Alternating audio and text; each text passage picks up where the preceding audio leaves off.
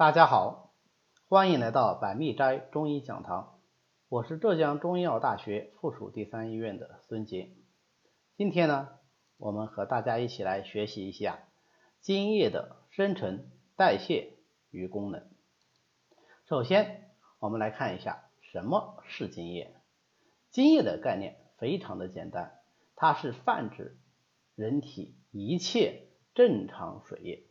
啊，它是一切正常水液的总称，什么意思呢？就是说，只要是人体的应该正常存在的水液，它都属于津液啊。所以，津液往往有一个别称，就是水液。当然，之所以把它叫津液，主要是要跟那些异常的水液相区别开来。那么，津液是怎么生成的呢？人体的津液只有一个来源，就是水谷。津液是由我们吃进去的水果化生而来的。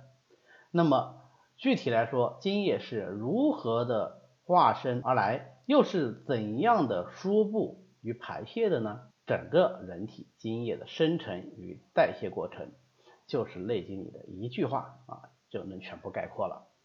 这句话非常重要啊，我们来看一遍：是引入于胃，游溢精气。上输于脾，脾气散精，上归于肺，通调水道，下输膀胱。水经四部，五经并行，合于四时五脏阴阳，亏多以为常也。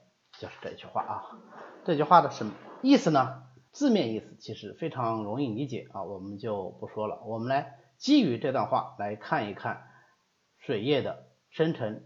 腹部与排泄，首先引入于胃啊，那么水经过我们人喝了以后呢，它首先的第一站是到了胃里面。好，喝到了胃里面以后呢，胃在脾主运化的功能帮助下，就是水谷的精气能够由溢而上，上输于脾。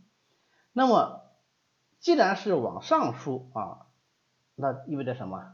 这个游溢精气是水液之中相对比较轻的一部分，对吧？所以其轻者游溢精气上输于脾，经过脾主升清的作用呢，往上输送到肺，经过肺主宣发的作用，把它一方面呢，哎，通过我们的口鼻呼吸而出，另外一方面呢。肺主皮毛啊，就通过肺主宣发的作用，把这些水液敷布到皮毛肌奏以荣养之。实际上，上焦开发，若误入之盖，能够熏敷充身则毛啊。所以除了熏敷和择毛以外，它还能够把这些水液就像是雾露一样，从上面往下哗一洒，柔润全身。那么上输到肺的这些氢气又富有清浊之分，那么清中之浊者就通过肺的肃降作用下输于肾，但是肾本身并不受水液，肾为五脏，对吧？它藏精气而不泄，所以这一部分水液呢，就实际上被下输到膀胱，那所以前面的文字里下输膀胱。膀胱有什么作用啊？能够藏精液出气化，对吧？所以通过膀胱的气化作用，把浊中之清的又复上属于肺，形成循环。啊，浊中之浊的气化而出，那就形成什么尿液，最后能够排出体外。还有一条途径呢，就是。气浊中之心的，经过膀胱的气化作用，敷布于太阳膀胱经表啊，敷布膀胱的精气之所在。那么这就什么？能起到濡润和胃外的作用。前面讲水谷入胃其精啊，是经过脾上输到了肺。那么浊的那一部分呢？浊的那部分就通过胃主合降的作用下输而入小肠。小肠有一个非常重要的作用，叫做分清别浊啊，所以在小肠这里，它还可以再分一次清浊，其清者往前，浊者往后。往前叫做渗入膀胱，叫既密别之渗入膀胱啊。我们不用管它具体的字字面的意思啊，就知道这个水液之中的这部分相对比较轻的就往前进入了膀胱，怎么进去的？渗进去的，气化已入的啊，进入膀胱。那么重复刚才我们讲膀胱的这个气化过程。那么其浊者呢，向后就传入大肠，小肠下面就是大肠，对不对？经由这个南门就进入大肠。那么大肠能够主津液出变化，对不对？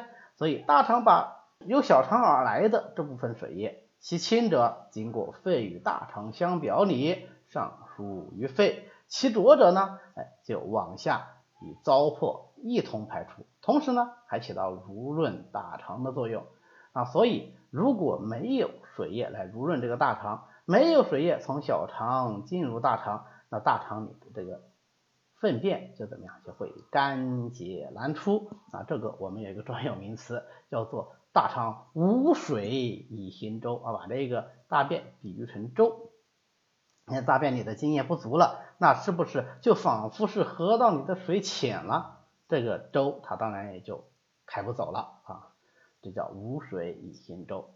诶，大家看到了吗？津液代谢是不是还涉及到了肺与大肠相表里的关系？好，那我们想一想，大肠的津液除了从由小肠而来以外，是不是就也有可能是通过肺与大肠相表里的功能由肺下出而来呀？对，所以。大肠的津液不足，除了要考虑到小肠的分清别浊功能出了异常以外，还要考虑到是肺主速降的功能出了异常。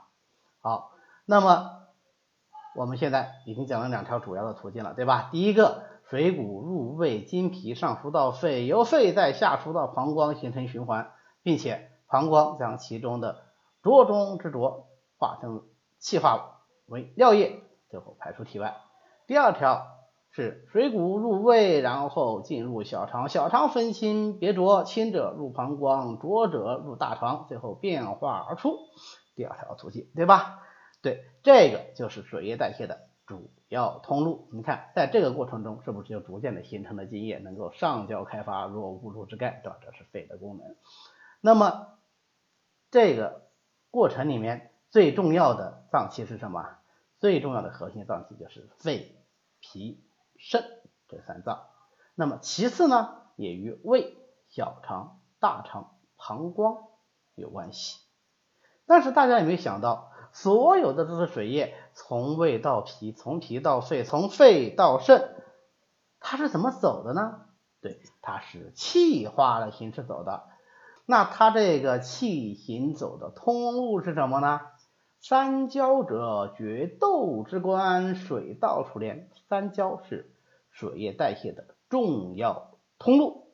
除了三焦以外呢，还有十二经脉啊，所以三焦也与水液代谢的关系非常的密切。好，这个就是津液的生成与输布的全过程。那有人说了，哎，老师，那你在讲的时候，虽然说肾很重要，你没有提到肾具体在做什么事儿啊？对，肾没有具体做任何一个环节的事儿，因为肾主水，一身的水液代谢都是由肾所主的。具体来说，它的气化都是由肾阳的蒸腾所主的，其所化之精液最终都要归藏于肾，因为是原因藏于肾啊，这是肾的重要功能之所在。好，那么在这个过程中，我们有没有看到精和液有什么区别啊？没有，对吧？精和液的代谢、腹部都是类似的，但是精和液的特点呢啊是不一样的。具体来说，第一个，精和液的性状不一样。精指的是清晰的、流动性比较大的这一部分水液。啊，正常水液。那么液呢？它指的是性比较稠厚、流动性比较小的这部分正常水液。那么它们的分布呢，就因此也有不同啊。《内经》里说：“汗出真真，是为精。”所以精主要是分布在皮肤、肌肉和孔窍啊，我们的这个九窍来濡养它们。而液呢，它的相对向内啊，精和液相对而言，精为阳，液为阴，所以精，你看皮肤肌肉功效都是阳位，那液呢就是相对的阴位，靠里，灌注于脏腑、骨节、脑髓。那它们的作用有没有区别呢？作用都是濡养，但是略有不同。精以其清晰、流动性大，所以它以滋润为主；而液呢，以其稠厚、流动性小，又肾贯注阴位，所以它以濡养和润滑为主。啊，精液既然是都来自于水谷，既然是有相同的生成和腹部通道，那么当然它们二者相互之间也是。关系密切，能够相互转化的啊。那么精伤了，这毕竟会影响到液；液伤了，也就必然会影响到精。那么精液的主要功能是什么呢？啊，其实我们前面讲精液的区别，我们应该已经体验到了，对吧？就是三大功能。第一个功能呢，能够滋润和濡养全身啊。阳位的有清晰的精来滋润，在阴位的有浊厚的液来濡养啊。所以，如果津液不足，就会怎么样？就会失于滋润和濡养。比方说，津不足了，不能够滋润皮肤腠理了，皮肤腠理就干裂，对吧？或者是干枯、不润泽，甚至是瘙痒啊，这是津。或者是液不足了，那就会怎么样？就不能肾贯息骨。来润滑骨节，哎，那我们的肢体活动就会出问题，那我们的筋骨功能就会出问题，对吧？啊，就会出现啊手足活动不利啊，肢体的活动不利，手足的震颤啊，手足的这种抽搐啊，这个都有可能。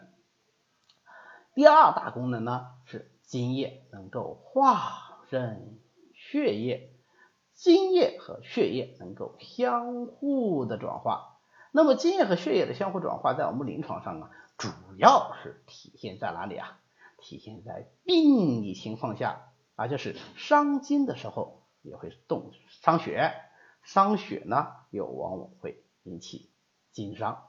呃，这里呢有个特别的例子，就是血和汗的关系，汗是由津液所化的，对吧？所以中医有句老话叫做“夺血者无汗，夺汗者无血”，意思是说。血大虚的人就不能再给他发汗了，为什么？因为津液和血能够相互转化，血大虚了以后，津液必然不足，这个时候你再给他发汗，重伤津液，就会导致病情的进一步加重，对吧？正气的进一步亏损，这叫夺血者无汗。那反过来呢？夺汗者无血啊，大汗出的病人就叫做夺汗，大汗出之后，津液已伤。这个时候你再伤其血液，什么叫伤其血液？比方说用放血疗法，比方说用宫灼破血的疗法，这个都是伤血的，对吧？就会进一步损伤正气，所以夺汗者无血。这个就是津液化成血液的，在临床最常见的一个使用例证啊。第三大功能也是非常重要的功能，是津液能够调节机体的阴阳平衡。